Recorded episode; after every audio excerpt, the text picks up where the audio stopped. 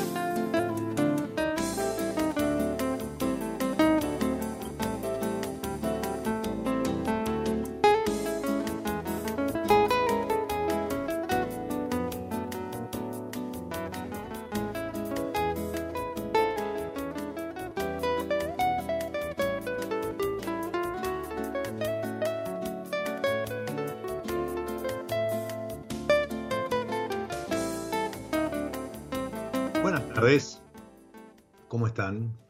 Bienvenidos a una nueva pausa, nuevo espacio, este recreo para los sentidos que proponemos episodio a episodio en mi lado.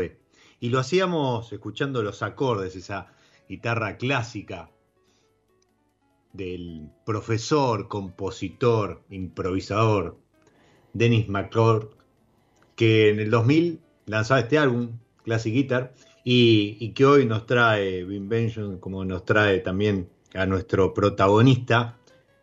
Y lo que escuchábamos era diamante, porque vamos a estar hablando de lo que podríamos definir como un diamante francés enclavado en, el Valle Duco, en, en Tunuyán, que de a poco el, el saber hacer, no francés, sino argentino, lo fue moldeando hasta lograr el reconocimiento que tiene hoy, no solo sus vinos, desde lo arquitectónico, desde la propuesta eh, enoturística, pero sobre todo también a través de sus vinos. Y vamos a estar hablando con justamente el, responsable, el hacedor de, sus etiquetas. Bienvenido a mi love, Ramiro Valido.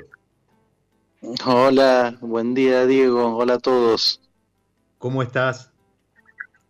Bien, aquí andamos con un poco de frío. Sí, ¿no? Se vino, vino para quedarse. El fin de largo hizo clic y, cambió. Parece que llegó el invierno, era hora. Exactamente, exactamente. Bueno, usted, vos, estás en Mendoza, ¿sí?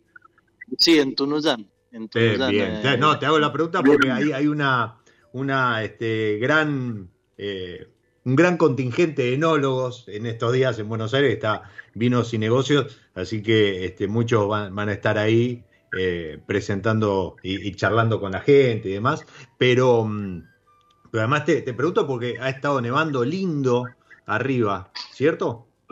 Sí, sí, en alta montaña, sobre todo, que es donde importa, es donde importa la nieve. Eh, aparentemente, lo, que dicen los pronósticos extendidos es que va, va, a ser un año que va a estar en el promedio de nevadas, eh, lo cual es muy bueno para nosotros porque hace 10 años que no estamos en el promedio. Eh, así que realmente muy, muy, muy bueno y espero que así sea. Esto que, mencionás, a ver, no, no es porque ustedes se dediquen a, esquiar o, a hacer escalada en, hielo, sino justamente porque esa, ese hielo, esa, nieve en alta montaña, es la que después va a terminar regando los viñedos, bueno, no solo los viñedos, ¿no? Eh, para todos los, productores ahí en Valleduco y en, y, en todos, en todo lo que significa estar pegado a la cordillera en cuanto a producción. Totalmente, totalmente. La, la, verdad que yo siempre digo, nosotros tenemos la suerte de, regar las viñas con agua mineral. Eh, casi que te diría que... Literal, sí, exactamente. exactamente. de agua mineral. Eh, bueno, tenemos una fábrica de agua mineral muy cerca de la bodega eh, que saca el agua de una vertiente. O sea, no, lo único que hace es llenar botellas para que te des una idea. es perfecta el agua. Bien, bien, bien. ¿Ustedes tienen eh, también eh, pozo o, no? ¿Se manejan con, lo que es? No, donde estamos nosotros, eh, donde estamos nosotros es todo con agua de pozo que se extrae a unos 150, 150 metros debajo del, de, la tierra. Ajá o sea, es como que pasa por un filtro natural y de ahí sacamos el agua. Eh, mejor imposible. Qué lindo, qué lindo. Eh, eh, como decías, ¿no? Agua mineral para después lograr los vinos que logran. Y, esto que mencionamos del, agua no es un tema menor, porque yo decía, Diamantes es un, diamante con, origen francés, ¿sí? Con, con, enclavado ahí en Valle Duco, pioneros, se podría decir. Y, esto del agua seguramente ha sido una de las cosas que tuvieron que aprender de, nuestra vitivinicultura, ¿no? Totalmente. Mira, nosotros, eh, en nuestro equipo, tenemos la posibilidad de compartir con el, con el equipo de Francia y realmente para, para, ellos el riego al principio no lo entendían, eh, no, no, lo entendían, fue eh, hemos tenido un montón de discusiones hasta que, bueno, después de un muy buen tiempo de estudiar, de, intercambiar, eh, eh, la verdad que ahora han aprendido mucho de nosotros y mismo cuando ven las viñas en Francia hay veces que me llaman y dicen me parece que le falta agua. o sea, poquito, bueno, entiendo que sí, ¿no? el, cambio climático. Eh, Total, total. El cambio climático, bueno, hay muchas, eh, muchos trabajos hechos eh, sobre esto y, realmente ahora, como te decía, hace más de 10 años que no llegábamos a la media de, de, nieve, eh, de nieve normal, de nieve promedio. Entonces eso hizo que los acuíferos subterráneos, sobre todo, fueran bajando el nivel. Eh, estamos contentos porque, como te decía, si ya en mayo hemos tenido una buena, una buena nevada en alta montaña, si logramos tener unas tres o cuatro más eh, de la misma magnitud, sería fantástico y eso haría que el nivel de los acuíferos vuelva a valores normales, lo cual es fantástico. Agua hay para muchos años, eh, porque, bueno, hay casi hasta los 300 metros y estamos a mitad de camino como te decía, el agua la sacamos de 150 metros y podemos llegar hasta 300 metros, pero lo, ideal es que se mantenga donde está el nivel y eso nos da un indicio de un equilibrio en la Tierra. Seguro, seguro. Ahí siempre recomiendo algunos, algunos posteos de, Guille Corona en Geografía del Vino que, que, tira esas comparativas de cómo evolucionan los glaciares y cómo, cómo se van dando las nevadas y demás eh, en alta montaña y después también en los diferentes valles. Eh, mencionábamos, hablamos de, del origen francés de, de eh, estaba, recordemos, los propietarios ¿sí? los, fundadores de Diamandes, son los mismos propietarios de Malartic. Exactamente, la familia Boni en el año 97 eh, compran Chateau Malartic La Gravier, que es, bueno, eh, Malartic La Gravier es un Gran Cru Classé que tiene una particularidad, uno de los seis Gran Cru Classé que hay en, en, Francia, que tiene la denominación de Gran Cru para vinos blancos y tintos. Está al oeste de, del, del río de la Garona, en la zona de Gravas, eh, que es un una muy, muy linda, bueno, tiene gravas, muchas gravas, tiene arcilla y una capa de calcario a los 20, 30 metros de profundidad, que es lo que posibilita, ellos tienen mucha lluvia en el invierno y esa capa de calcario es la que retiene la que retiene parte de la humedad junto con la arcilla entonces eh, las raíces van explorando llegan a esa capa de calcario y ahí es donde encuentran la frescura y todas las propiedades que tiene la que tiene el terreno y bueno pueden sobrevivir con el agua de la lluvia cosa que acá es imposible. Exacto y te iba a decir incluso este hablaste de, una profundidad del calcario que en Valle de Uco está a, flor de superficie por no decir a flor de piel Total, exactamente. Aquí puedes encontrar capas de calcario a los 10 centímetros en la superficie, a los 10 centímetros, a los 50 y después hasta donde llegue la profundidad de la calicata que haga, eh, realmente puedes encontrar varias capas. Y no es el mismo calcario. Acá es un calcario diferente, más blando, que en realidad cumple la misma función que la arcilla de retener agua, de retener humedad, entonces cuando la planta llega a esos depósitos, la raíz llega a esos depósitos, es donde se siente cómoda y donde encuentra el equilibrio.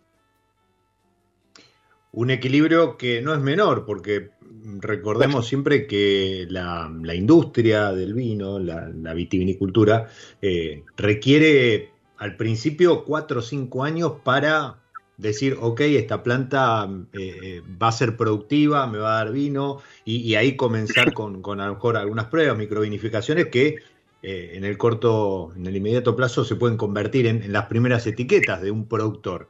Ahora, cuando la vida de esa planta llega 20, 30 años, Rami, corregime, ahí se estabiliza y ya la relación con el suelo es de, de de mucha confianza, podríamos decir, se conoce la planta con el suelo y a partir de ahí se, entiende que esa planta va a ser em, estable en cuanto a producción y demás. Totalmente, eh, tal cual lo, lo, estás diciendo vos. Eh, realmente no es, un negocio para pacientes la vitivinicultura y, claro si no, puedes hacer el birra. Si, si querés algo más, más fácil, más rápido, no sé si más fácil, más, rápido. Sí, pero más rápido seguro, ¿no? La viña, vos la plantás, la primer cosecha la tenés a los cuatro años, después el viñedo toma su tiempo para equilibrarse, eh, tiene sus secretos. Tenemos una suerte nosotros eh, acá en el Valle de Uco, que es que eh, realmente las plantas eh, es un lugar muy particular, muy con, características muy particulares que mm, en muy corto tiempo hace que las plantas produzcan una, una calidad muy buena, muy, una gran calidad de uva y eso posibilita tener vinos de alta gama de manera más rápida. Es un lugar único. El mismo yo lo veo con otros cultivos, como no sé, te puedo nombrar los tomates. Cuando es la temporada de tomate del Valle de Uco, que el tomate acá es una planta que lo plantás en septiembre, octubre, y a partir de diciembre empezás a cosechar los tomates, son increíbles. Eso es porque la tierra, eh, la tierra y el clima son, son muy, muy particulares y dan origen a ese tipo de materia prima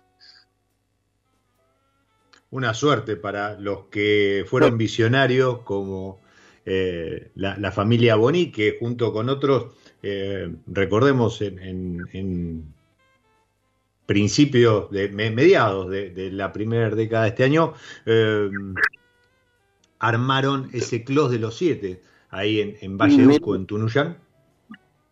Yo creo que junto con François Lurton, eh, creo que el primero que llegó fue, fue Lurton y después empezó su proyecto Clos de los Siete, bueno, de la mano de Michel, de Michel Roland, que, que, vio esto que estamos hablando.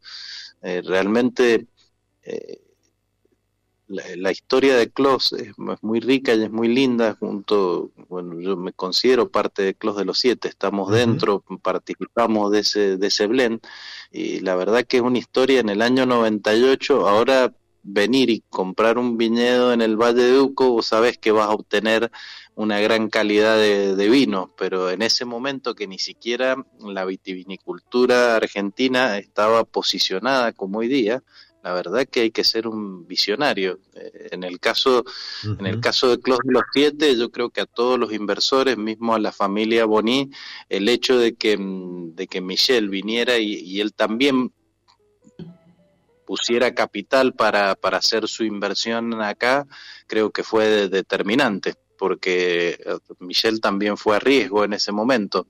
Eh, entonces eso todo el mundo debe haber dicho, bueno, joder, eh, el hombre conoce conoce algo de vino. Si, si quiere hacer si quiere hacer una bodega en el Valle de Uco, debe ser buena la tierra. Sí, sí, eh, a ver, Miguel desde el principio estuvo más que involucrado, se, se puso la camiseta de, de Valleduco, de, del vino argentino, no es que les hizo firmar un papel y, viste, como cada dos por tres aparece alguno y después desapareció y no lo encontraban por ningún lado, no, no, eh, estaba ahí. Eh, totalmente, ¿no? Y mismo ahora tiene, trabaja más que los jóvenes. Eh, a veces no, todos nos reímos por la capacidad de trabajo. Michelle ya tiene, creo que cumple 75 años ahora este año. Y la capacidad de trabajo que tiene y la pasión realmente contagia. Es algo que contagia. Qué lindo, qué lindo eso.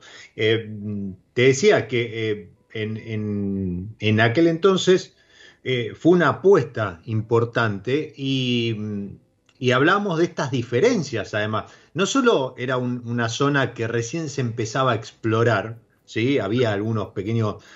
A, ver, quitemos siempre eh, ese viñedo familiar y demás, ¿sí? Que, que, era para consumo propio. No, estamos hablando de una bodega, producción en cantidad y demás. Y, y no solo eso, sino que además no es que estaba llevando a alguien que tenía una bodega en Luján de Cuyo y decía, no, vení, este, apostá acá en, Valle Duco. No, no, estabas trayendo a alguien que, como decíamos, ¿no? Diferencia, diferencia de suelo, diferencias en cuanto a eh, clima, eh, el tema del agua, o sea, era, era ir a lo desconocido. Totalmente, totalmente, la verdad que fue una aventura. Eh, ahora mm, nosotros creo que estamos viviendo la parte fácil, eh, que ya está todo armado, pero en, ese momento ha sido una, una aventura.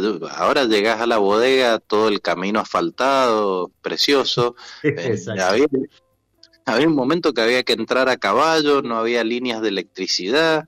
Eh, fue no, no, no, no, no ha sido simple la construcción de, de todo el lugar, porque en todo el valle te vas a encontrar este tipo de, de proyectos de gente que la, la, la, verdad ha sido aventurera, aventurera y visionaria. Eh, la verdad que... Y déjame que te pregunte, porque decir, eh, en ese momento no, no era fácil. ¿Hoy es fácil? Digo, hoy a lo mejor las trabas vienen por otro lado, digo, eh, clima, competencia, eh, etcétera. Yo, creo que hoy depende mucho del, del inversor, del mm. tipo de inversor. El inversor de vino, el apasionado del vino y el inversor que invierte en vino y que conoce del mundo del vino, esto lo hace por pasión. No, no hay otra, o sea, no, no importa ganar plata, eh, lo que importa es eh, hacer el mejor vino posible.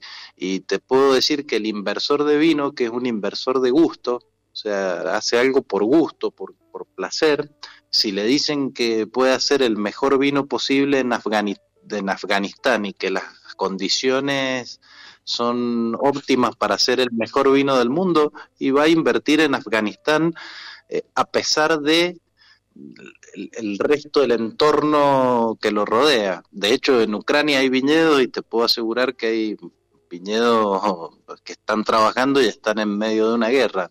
Y vos decís, pero... Y, viñedos de inversores extranjeros, o sea, realmente eh, el, inversor de vino conoce, conoce todas las eh, los problemas que se puede encontrar en un lugar, los afronta, pero el objetivo siempre es claro, hacer el mejor vino posible de, ese lugar. Ahora después tenés un montón de inversores que ven esto como un negocio y ahí es donde, mm. donde empezás a encontrar con los problemas eh, que, todos conocemos y que no hace falta que yo lo que yo los explique porque no, no, no tiene mucho sentido, pero la gran mayoría de la, la, la, mayoría de la gente que invierte en vino es gente que viene del, del rubro, del rubro y conoce conoce el rubro y no importa, eh, lo que importa es hacer el mejor vino posible. Eso por lo menos es lo que el, caso nuestro eh, de Diamante, eh, a ver, el dueño Alfred Boni, que, que fue el fundador de, de, Diamantes. Él vivió en la década del 70 en Argentina y te puedo asegurar que conoce, creo que estaba, estuvo en el Rodrigazo, eh, o sea, conoce bien, bien, bien todos los pormenores que, eh, que, tiene Argentina. Me, mira, me contaba una de las anécdotas una vez que estábamos almorzando, eh, que él se acordaba que él trabajaba para una multinacional eh, entonces, naturalmente trabajaba acá, si bien tenía un sueldo en dólares, eh, cobraba en pesos. Eh, o sea, liquidaban al tipo de cambio y muchas veces me contaba que en esa época compraba pasajes de avión, los vendía en, en Francia o en Bélgica y de esa manera se hacía con dólares. o sea, conoce, conoce muy bien la, la situación y no lo asusta nada.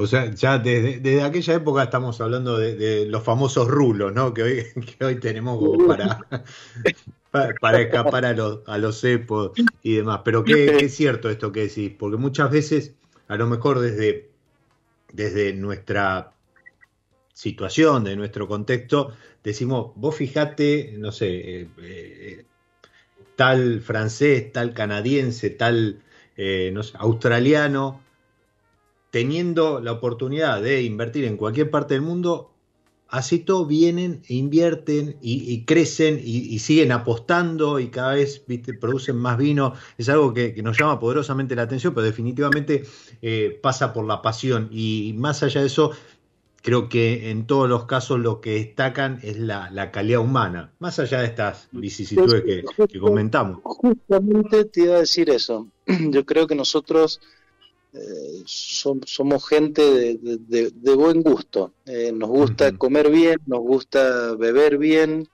Eh, la verdad que la Argentina, la gente de Argentina siempre te recibe bien con los brazos abiertos y, la verdad que eso se transmite directamente de forma proporcional a la calidad de los productos que tenemos. No solo en el vino, ¿eh?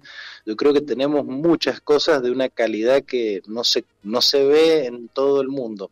El vino es una de esas cosas. Yo, la, verdad que llevamos 30 años de investigación, eh, de investigación, de desarrollo, de trabajo, eh, compitiendo en el mundo, básicamente, y, realmente uno prueba vinos de otros lugares y decimos, no solo que ya empezamos a decir, no tenemos nada que envidiarle, sino como que empezamos a decir, lo mío es mejor, ¿eh? y, eso se contagia y tenemos una pasión para trabajar con todo lo que hacemos. Yo creo que todo lo que lo que tratamos de hacer en general le ponemos una dedicación, una pasión especial que hace que lo, todo el fruto del trabajo tenga un, plus. Eh, con el vino ha pasado eso.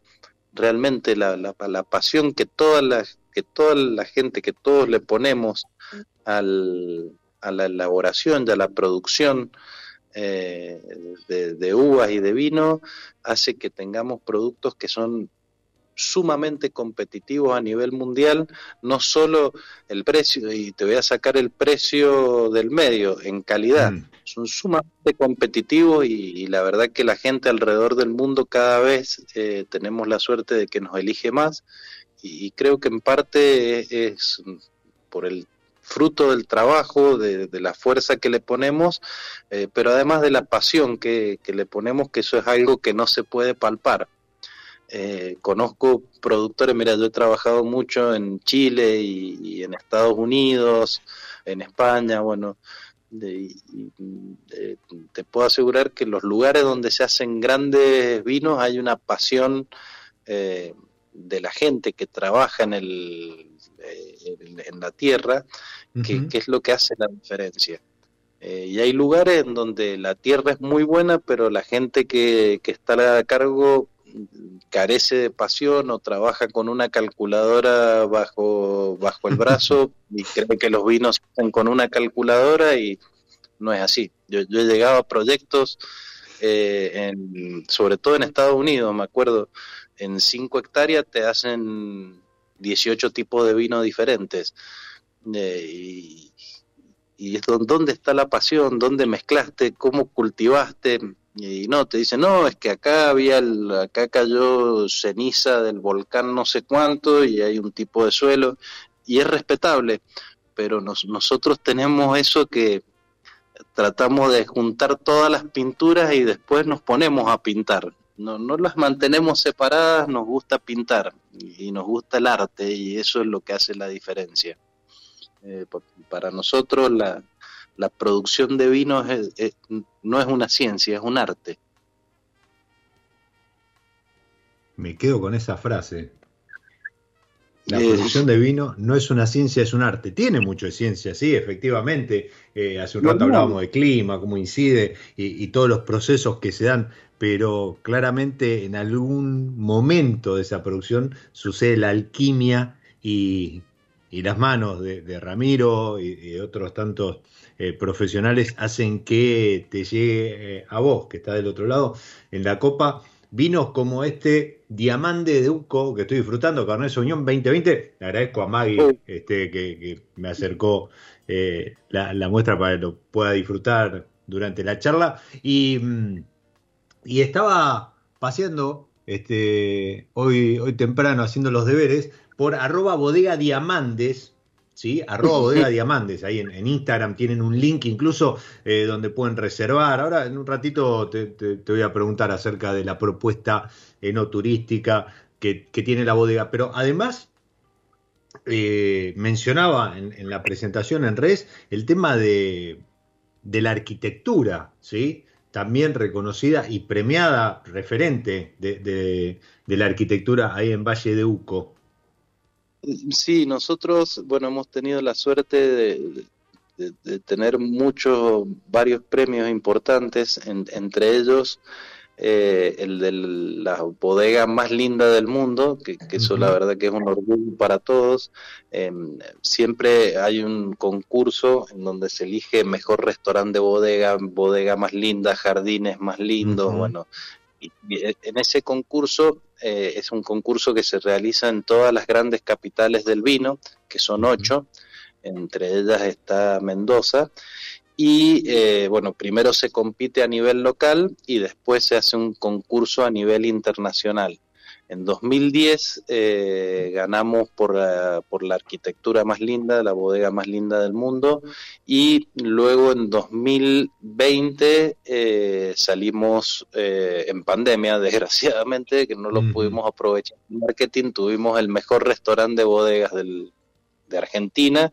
Y justo ese año, como era pandemia, no se hizo la competencia a nivel mundial. Así que nos quedamos con la duda si hubiéramos sido el mejor restaurante de bodega ah, del, ¿qué, año ese? Eh? Sí, complicado.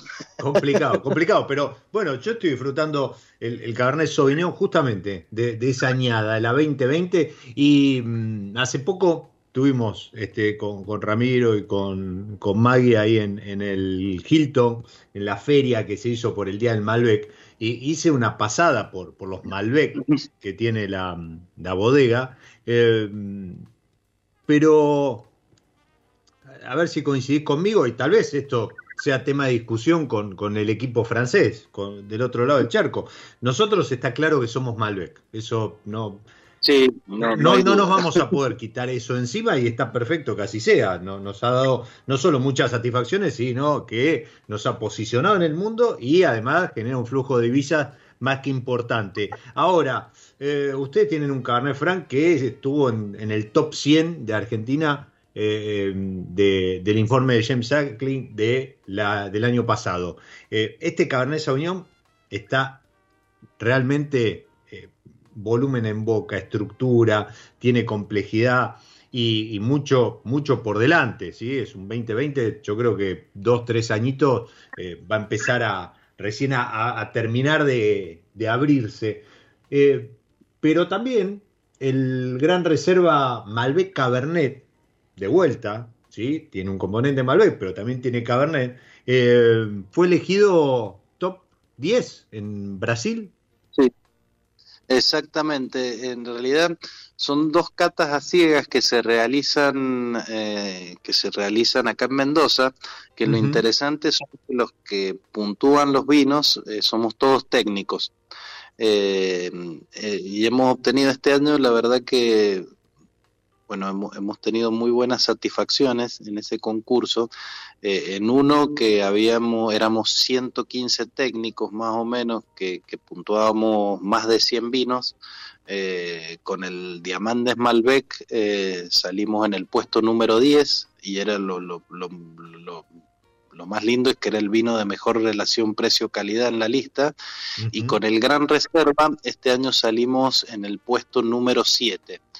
Eh, en esas degustaciones. Y bueno, se difunde, la, la, verdad que eh, ese concurso es un concurso muy conocido a nivel local, pero se difunde mucho los resultados en Buenos Aires y en Brasil. Y la verdad que estamos muy, muy contentos. Ese es el, el Winemakers, ¿no? Exactamente, Winemakers y Master Blender se llama. Y Master Blender, exacto, que son, son dos que, que vale lo que mencionás, o sea, los que eligen no son ni críticos, ni consumidores, ni sommelier, ni paneles especializados, no, son los mismos hacedores.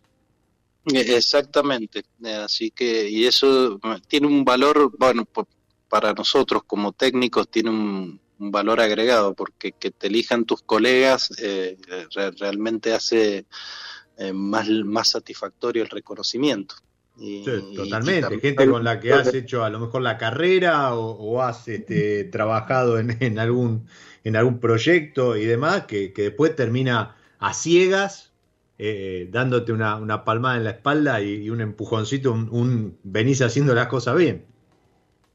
Totalmente, totalmente. La, la verdad que son concursos, mira que cada, no, no son concursos, en realidad son catas.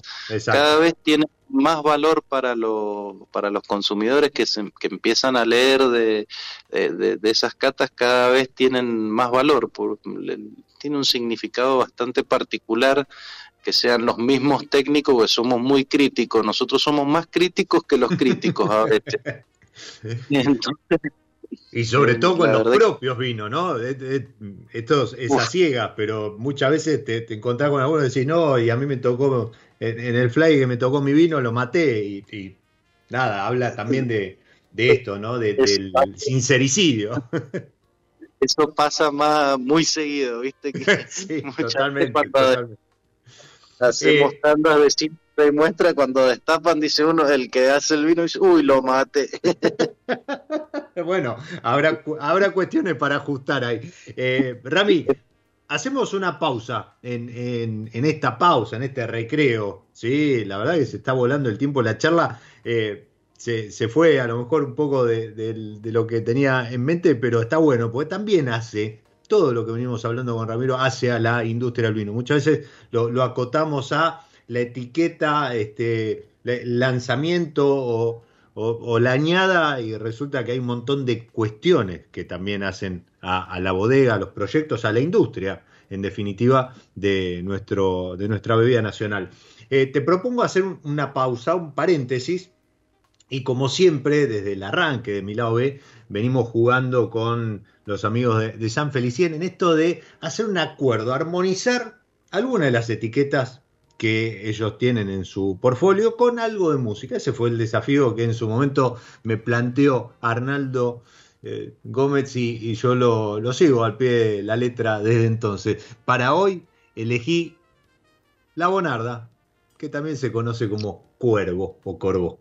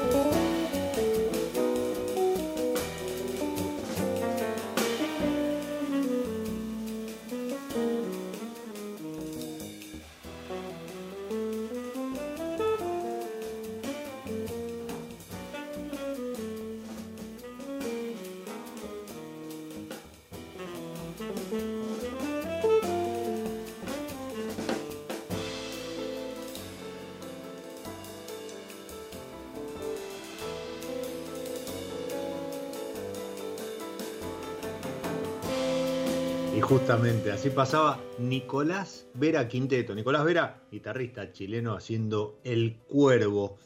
Hablaba de la Bonarda, conocida también como Corbeau en, Francia. Eh, literalmente cuervo es claramente por el, color, la tonalidad que alcanzan los vinos que, se elaboran con, esta variedad música ideal para acompañar la Bonarda de San Felicien o, ¿por qué no, el Cabernet Sauvignon de Diamandes, Diamante Duco. Eh, Rami, repasemos, porque yo te quiero hacer un par de preguntas, sobre todo con alguna variedad ahí que alguna vez charlando con otra gente coincidimos en que es prácticamente referente la, etiqueta que elaboran ustedes. Pero repasemos hoy cómo está compuesto el portfolio. Entiendo, eh, Perlita, Diamantes, Gran Reserva, ¿e, ¿está, bien así?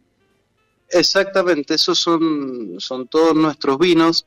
La línea Perlita es una línea donde lo que tratamos de mostrar es el terruño eh, sin mucho maquillaje, eh, esa es la idea. Hacemos un Malbec que, bueno, eh, como te decía, nosotros tenemos 130 hectáreas y ese Malbec eh, ocupa gran parte de toda la superficie de, la finca, por lo que eh, expresa bien bien el terruño, el terruño nuestro. Después hacemos un chardonnay sin madera para justamente resaltar la frescura y la fruta del lugar, y un rosado de, Malbec con la misma intención, sin, sin nada de madera, sin mucho maquillaje, solo el jugo de la uva fermentado y cosechado eh, en un punto de madurez que nosotros consideramos que nos representa. Con un trabajo en la, en la viña eh, diferenciado y que también creo que nos representa. Nosotros ahora, bueno, casualmente ya a partir de la cosecha 2023 todos los vinos de diamantes van a ser orgánicos en el mercado interno. Y, bueno, esa es la idea de la línea Perlita. En la línea varietal de los varietales, que bueno, justamente tomando mi, mi, vino preferido de la bodega, que es el Cabernet Sauvignon, eh, lo que tratamos de hacer ahí es jugar, entonces es la interpretación nuestra de la variedad eh, en, en, un lugar determinado de la viña, ya con una selección de parcela y de, incluso de las plantas que vamos a usar con las uvas eh, que van a ir destinadas, destinados a, hacer esos vinos y bien, sin perder la elegancia tratamos de hacer grandes vinos y vinos que sean de guarda, manteniendo la pureza de la variedad. Son vinos que son 100% varietales, pero usamos madera, usamos, eh, ya, buscamos otras cosas y, lo, como te digo, lo que tratamos de buscar es una interpretación nuestra. Eh, espero que te le guste, el que lo pruebe, espero que le guste el, el vino, pero es algo muy personal eh, como te decía, pues una interpretación del equipo. Y por último, la línea Gran Reserva, en donde, bueno, ahí son nuestras mejores uvas, nuestros viñedos eh, más antiguos que ya tienen más de 20 años, son viñas equilibradas, en donde lo que tratamos de, buscar, aparte del terruño, aparte de la, de la frescura del lugar, eh, hacer nuestros vinos, nuestros Gran Cru nuestros grandes vinos. Eh, entonces ya ahí hay una elaboración diferenciada, además de una forma de cultivar la uva, de llevar la viña diferenciada eh, y de, identificar esos lugares eh, en la viña que, que, van a dar origen a esas grandes uvas.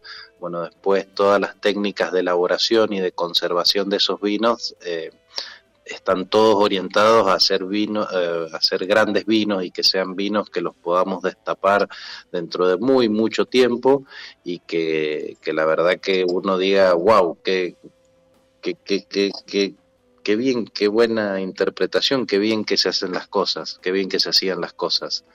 Eh, son, son vinos que hacemos para sorprender a la gente son vinos que hacen para sorprender a la gente. Y, en ese marco, entiendo que las catas técnicas en la elaboración a lo mejor de, algún corte o, selección de, de, partidas y demás, participa también eh, el equipo francés o representante del equipo francés, ¿es así? Es así, de hecho no, participa directamente la familia Boni. Eh, ok, bien, eh, bueno, no es, no es menor, mirá, bien, bien aclarado entonces.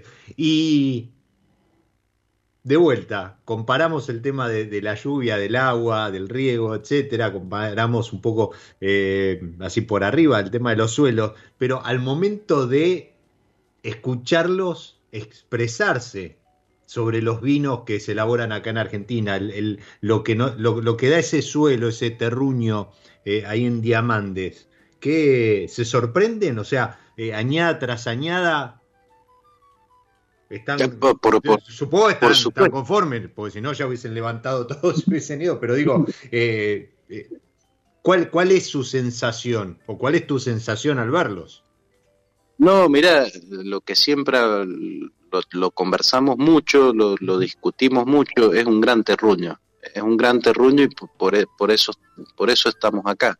Eh, eh, realmente, y hay con algunas, eh, en, algunos casos hasta los he visto muy sorprendidos, bueno, sobre todo en 2020 que estábamos hablando, mm. con algunos vinos, sobre todo el Cabernet Sauvignon, eh, te, puedo decir que en las catas vi abrir, vi expresiones de abriendo los ojos como diciendo, wow, ¿qué pasó acá? es mejor que lo que hacemos nosotros. Eh, eh, realmente sí, sorprende el Malbec, por supuesto. el Malbec está súper adaptado, pero después hay, hay, cepas que dan vinos eh, en nuestra finca que son increíbles, como el Cabernet, Cabernet Sauvignon, Cabernet Franc, eh, Syrah, eh, que realmente te, te, empieza, empieza a llamarle la atención a, mismo a la gente de Francia que viene y cata los vinos eh, porque se sorprenden. No, no se esperan encontrar eh, ese tipo de vino acá en Argentina. Sí lo esperan con un Malbec, pero cuando van un Cabernet Sauvignon, un Cabernet Franc, un Syrah, empiezan a abrir los ojos. Bionier, Bionier eh, realmente he visto mucha gente que dice, wow, de verdad que es de Argentina esto. Eh, Chardonnay, bueno, me parece que Chardonnay tenemos una calidad para competir a nivel mundial. Creo que todavía nosotros no lo sabemos, todavía no lo sabemos nosotros, pero creo que eh, hacemos, hacemos un grande Chardonnay eh, y, espero que con el tiempo podamos podamos entenderlo y, también aprovechar eso. Nosotros en el restaurante de la bodega, que tenemos una propuesta gastronómica muy interesante, eh, ahora hasta hace poco estábamos sirviendo Chardonnay 2013 eh, como parte del menú y el vino estaba increíble, vivo todavía y nadie piensa que en, vinos de guarda blancos argentinos y te puedo asegurar que más de uno abre los ojos. ¿no? estamos muy bien, muy bien posicionados, gracias a Dios.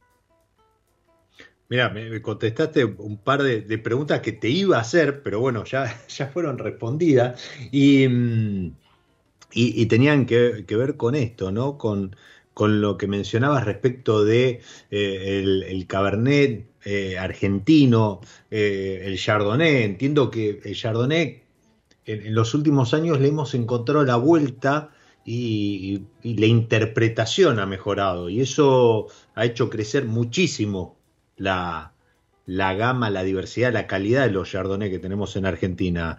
Eh, creo que hay una revalorización incluso de los blancos en general, pero puntualmente de, la chardonnay. Y yo te quería preguntar por, por, dos variedades que mencionaste, ¿sí? Eh, una tinta y una blanca.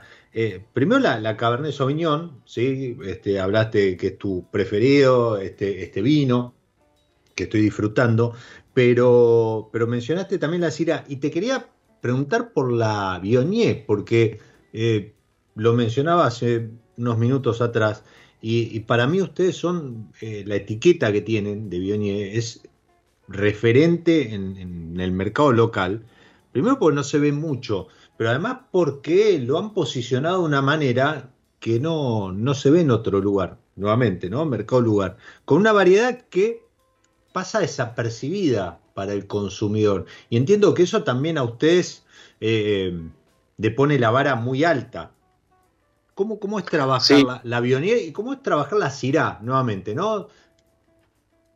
Mira, el Bionier eh, es una variedad que no es fácil no es fácil eh, en Argentina, sobre todo eh, encontrar el punto exacto de, madurez. Eh, porque realmente vos ves una planta y en una planta encontrás 13 racimos que tienen 13 puntos de madurez diferentes. Entonces, lograr lo más difícil es lograr la homogeneidad, la homogeneidad en la maduración. Si cosechas muy verde, tenés vinos que con buena acidez, buena frescura, pero sin volumen de boca. Y si cosechas muy maduro, eh, te, pasas para el otro lado y te quedan vinos sosos y, sin frescura. Yo creo que nosotros a través de los años, eh, hay una historia muy graciosa eh, sobre eso con la primer cosecha, de, con lo que pasó con la primer cosecha de Biognier, que fue en el 2010.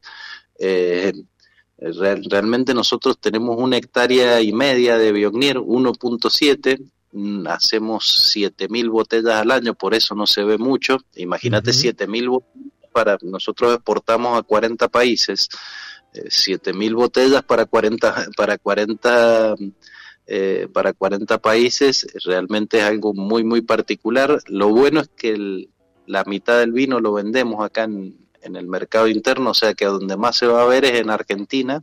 Gracias. Y sí, es, muy, muy difícil de, dar justo en el punto de, eh, de cosecha. Siempre me contaba Jean-Jacques Bonny, el dueño, que cuando ellos en realidad deciden plantar Viognier para hacer un corte de Chardonnay Viognier, como en Burdeos, un corte de Sauvignon Blanc semillón, eh, la, idea acá era hacer un corte de Chardonnay Viognier. Ese corte nunca quedó bien, o siempre las dos componentes quedaban mejor por separado que, que, la, que, el, que el blend de las dos. Eh, y bueno, viajaron mucho al, sur de Francia, de donde la variedad es, es, originaria, eh, hay mucho en el Valle del Ródano, y mm, todos los técnicos de allá le decían, mira, cuando la planta se vea